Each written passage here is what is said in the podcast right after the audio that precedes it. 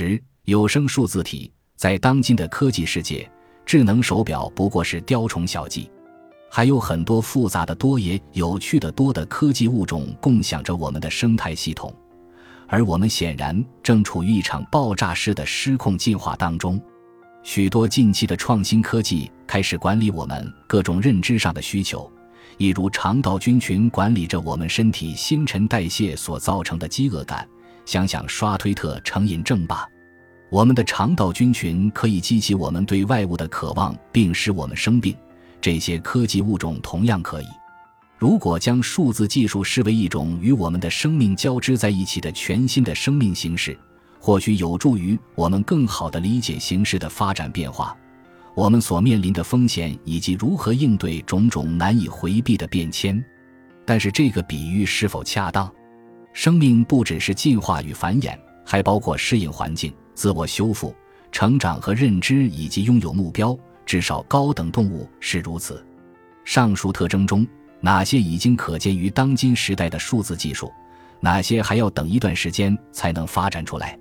而我们将这些技术视为不同于人类的生命形式，又能获得怎样的好处呢？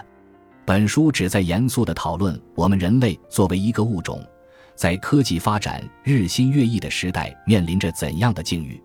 为了让阐述更具条理性。我们可以先提出一个更具体的问题：我们是否正在见证一种新的生命形式在这个星球上诞生？这种生命形式是以硅而非碳为基础的，其遗传物质的表达形式是比特而不是核苷酸。我在这里无法给出简单直白的答案，相反，我希望分享一些我在探究这个问题的过程中获得的见解。首先需要说明的是。我在这里所探讨的对象不限于模仿人类知觉和认知的人工智能，我还将探讨更加简单的机器，就是那些在人工智能面前就像细菌之于人类一样的简单机器。即便是一个朴实无华的数字恒温器，也有资格被看作一个有声数字体。正如有机生命形式都有基于蛋白质的新陈代谢以及 DNA 那样，计算和比特就是有生数字体的共同特征。要讨论技术人工物能否或者是否应该被视为一种生命形式，需要涉及很多困难、古老的哲学子命题。用道格拉斯·亚当斯的话来说，那样我们就直接陷入了关于生命、宇宙以及其他一切事物的终极问题当中。我不想原封不动地一味复述这些问题，而是希望从以数字形式存在的可能生命形态的视角来重新检视它们。我保证不会给出亚当斯《银河系漫游指南》中一台名为“深思”的计算机给出的答案。